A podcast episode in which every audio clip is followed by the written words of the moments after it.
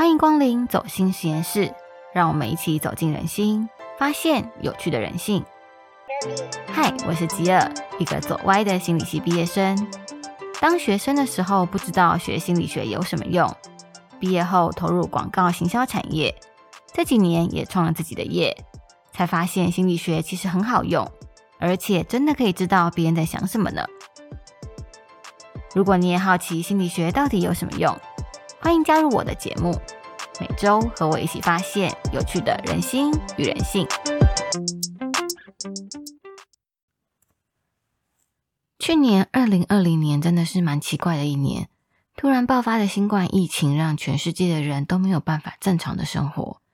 美国、欧洲这些先进国家的死亡人数、失业率也越来越高。可以说是近代人类历史上面不曾见过的状况。但是更奇怪的是啊，就算全球的疫情一点都没有缓和的趋势，变种病毒一直出现，全球股市呢竟然还是不断的创新高，市场资金多到不行。台湾国内的房价竟然在疫情之年莫名的全台齐涨，让我突然觉得有种强烈的危机感，觉得好像再不开始看房买房。以后恐怕会更买不起。那就在我密集的走访桃园青浦周边的建案，发现对于像我这样预算有限的首购族，真的没有太多的选择。几乎每个再多盯一下、再多努力一点，好像就可以勉强买得起的建案，都是大名鼎鼎的保家。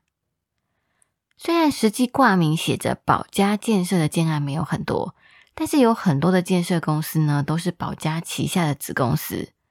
据说全台就有七十多家建设公司都是属于保家集团，一整年就有近百间的建案在推，是稳坐台湾推案量第一的建商。那些你觉得价格相对合理、可以列入考虑的建案，稍微 Google 一下就会发现，他们其实都留着保家的血统。那保家成立这么多子公司要干嘛？可能是集团为了要扩张商业版图，所以陆陆续续的收购许多的建设公司，也有可能是怕消费者看到“保家”两个字就不敢上门，或者是如果盖好的房子有什么重大的纠纷或者是严重的瑕疵，在法律上就比较容易切割。保家盖的房子到底是真的很不 OK，还是被其他竞争者攻击导致负评满天飞？我也不太清楚。那网络上看到大家最常讨论的就是保家的房子盖的速度很快，大概七到十天就能盖好一层楼。还有就是隔音很不好，因为你晚上睡觉的时候都可以听到楼上邻居在上厕所的声音。还有比较麻烦的漏水、渗水，还有瓷砖龟裂的问题，都是网络上入住保家的网友们的真实心得分享。但是因为考虑地段、考虑价格，我一路上呢还是看了不少保家的房子。我发现保家接待中心的销售人员真的比较厉害。跟我一起看房子的朋友，明明就是打算绝不买保家，绝不拿毕生积蓄去赌人品的，但是最后呢，竟然跟保家下定了一间房。所以今天的节目想要跟你分享，我从去年开始的看房赏屋经验。在这些接待中心，常常会听到的保家销售话术。如果你也跟我一样是首购族，或是你觉得此生有可能会买房，也可能会不小心走进保家的建案，那希望我的赏屋经验可以作为参考，在走进销售中心之前呢，就知道对方会出什么招。第一个让我最意外的保家话术。就是那些没有大拉拉挂着保家建设的建案，竟然会一坐下来就毫不避讳，开门见山就跟你说：“我某某建设是属于保家集团，我可是保家诶。我去的每一间保家旗下的销售中心，遇到的每个销售人员展现出来的态度，都有一种我大保家的自信，仿佛保家建设是一个口碑很好的建设公司一样。很怕你不知道，它就是保家协同。如果你问到说担心买顶楼会不会漏水啊，保家的销售人员呢就会跟你说明建案的防水工法是怎么样的，然后再补上一句：“我可是保家诶。只要可以确定是建设公司的问题，那保家一定会负责到底。那如果说你也有提到说你有看旁边某某建案的房子，保家的销售人员呢就会若无其事的提到，像隔壁那种小建商、新建商，可能定金跟你收一收，房子盖到一半，建商就不见了。那像我们保家集团呢这么大，盖房子经验这么丰富，买我们的房子你就可以很安心，不但盖得很好，而且绝对让你找得到人。听到这边呢，我原本绝不买保家的想法，也因为销售人员的话术跟自信的态度，稍稍的有那么一点动摇了。第二个让我印象深刻的话术呢，就是建筑师也有买一间。保家销售人员好像真的蛮懂心理学。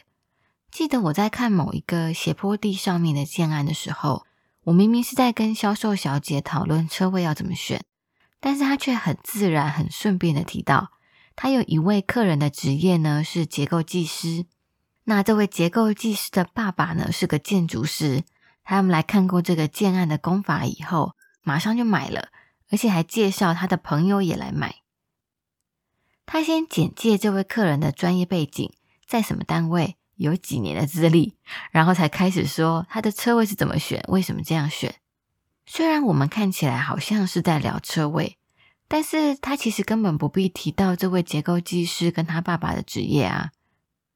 因为这个建案呢是位在斜坡地上，算是这个建案蛮大的缺点吧，所以大家多少还是会担心斜坡地的地基问题。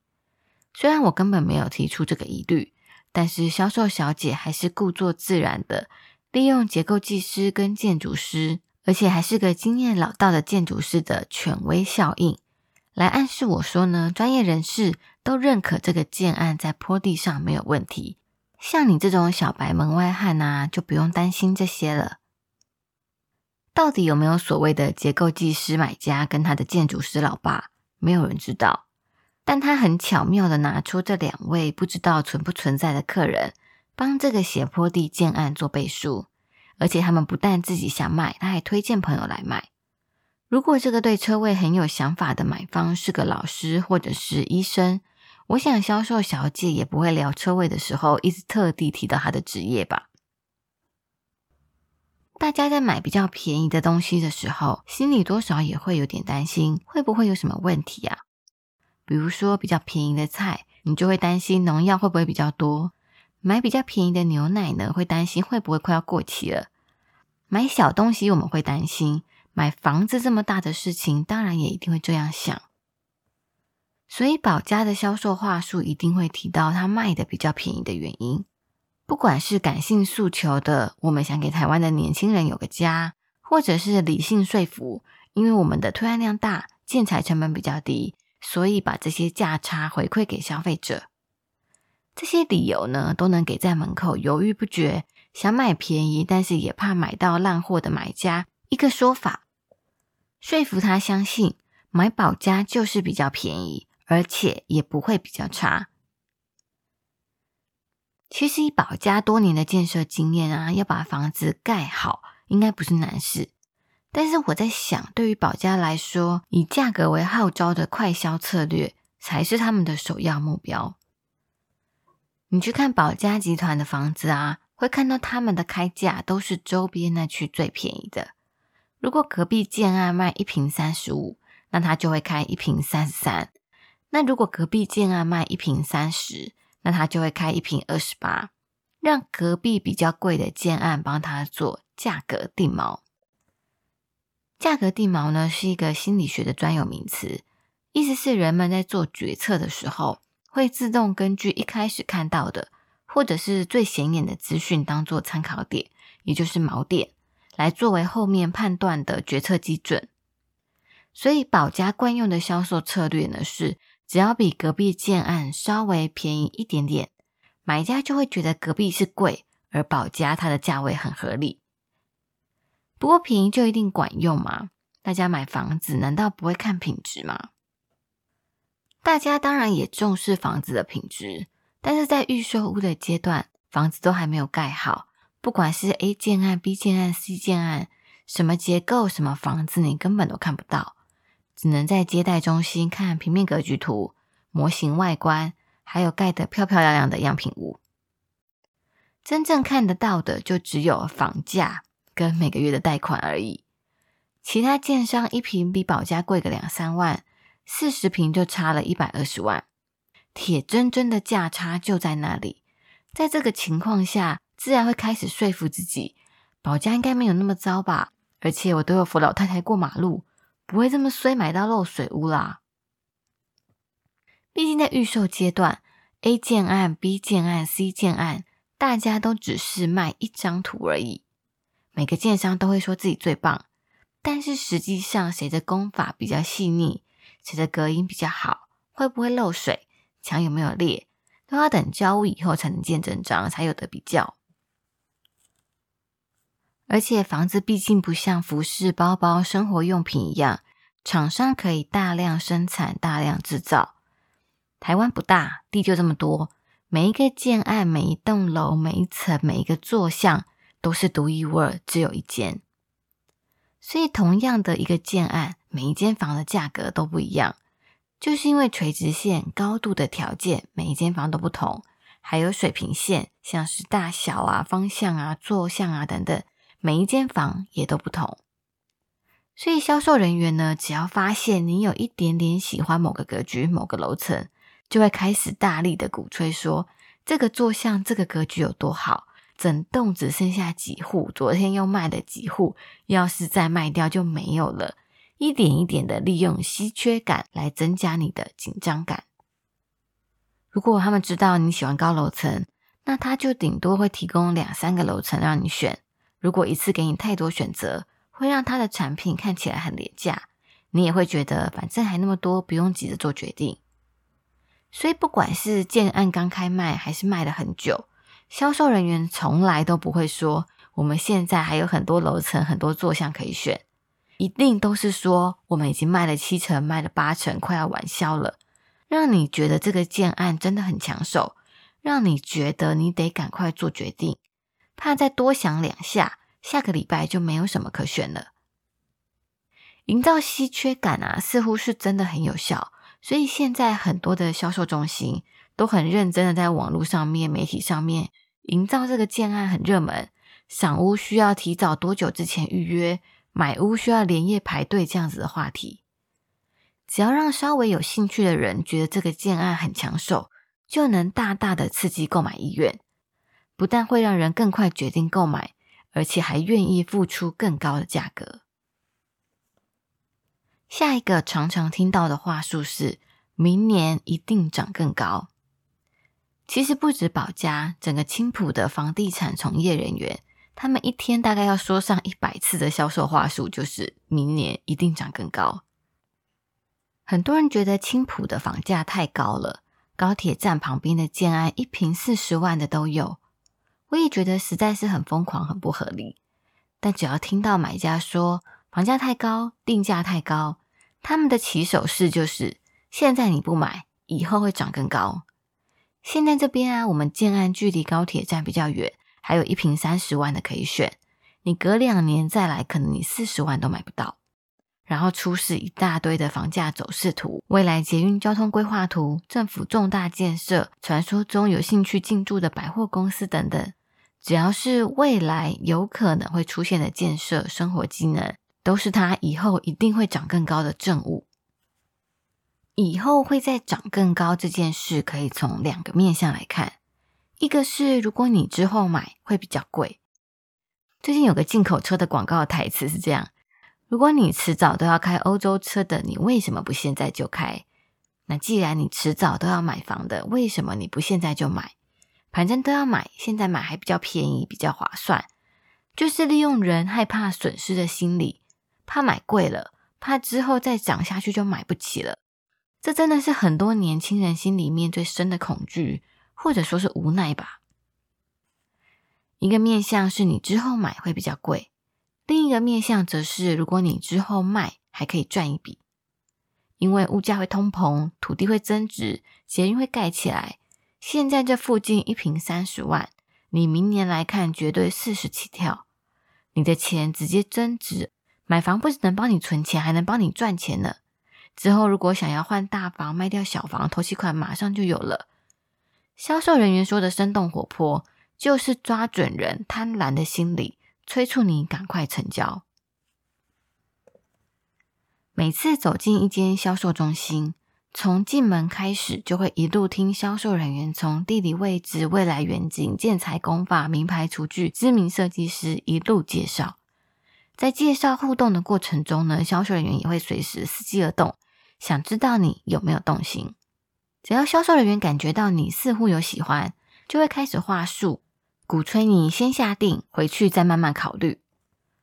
如果最后决定不要买，没有关系。只要一个礼拜内都可以无条件退还定金，就这样子，在销售人员的循循善诱之下，一回过神就已经挑好楼层、选起格局、订好一间房子了。这个时候啊，甚至你会听到销售现场大声的广播，念出你的名字、购买的户别跟楼层，恭喜你成交。夸张一点呢，甚至还会放鞭炮庆祝你订房，因为想着反正可以退订嘛。所以在做决定的时候，我们不会考虑的太仔细，想说回家以后再慢慢想就好了。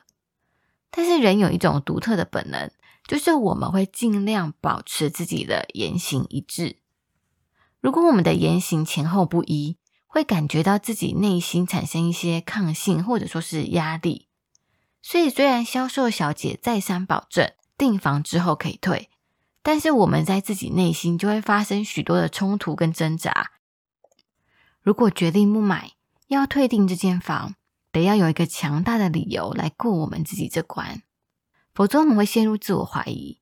当时不是有喜欢才说要订的吗？当时不是觉得这个价格 OK 吗？当时不是觉得西晒没阳台可能会漏水都没有关系吗？那为什么现在会觉得不能接受，想要反悔呢？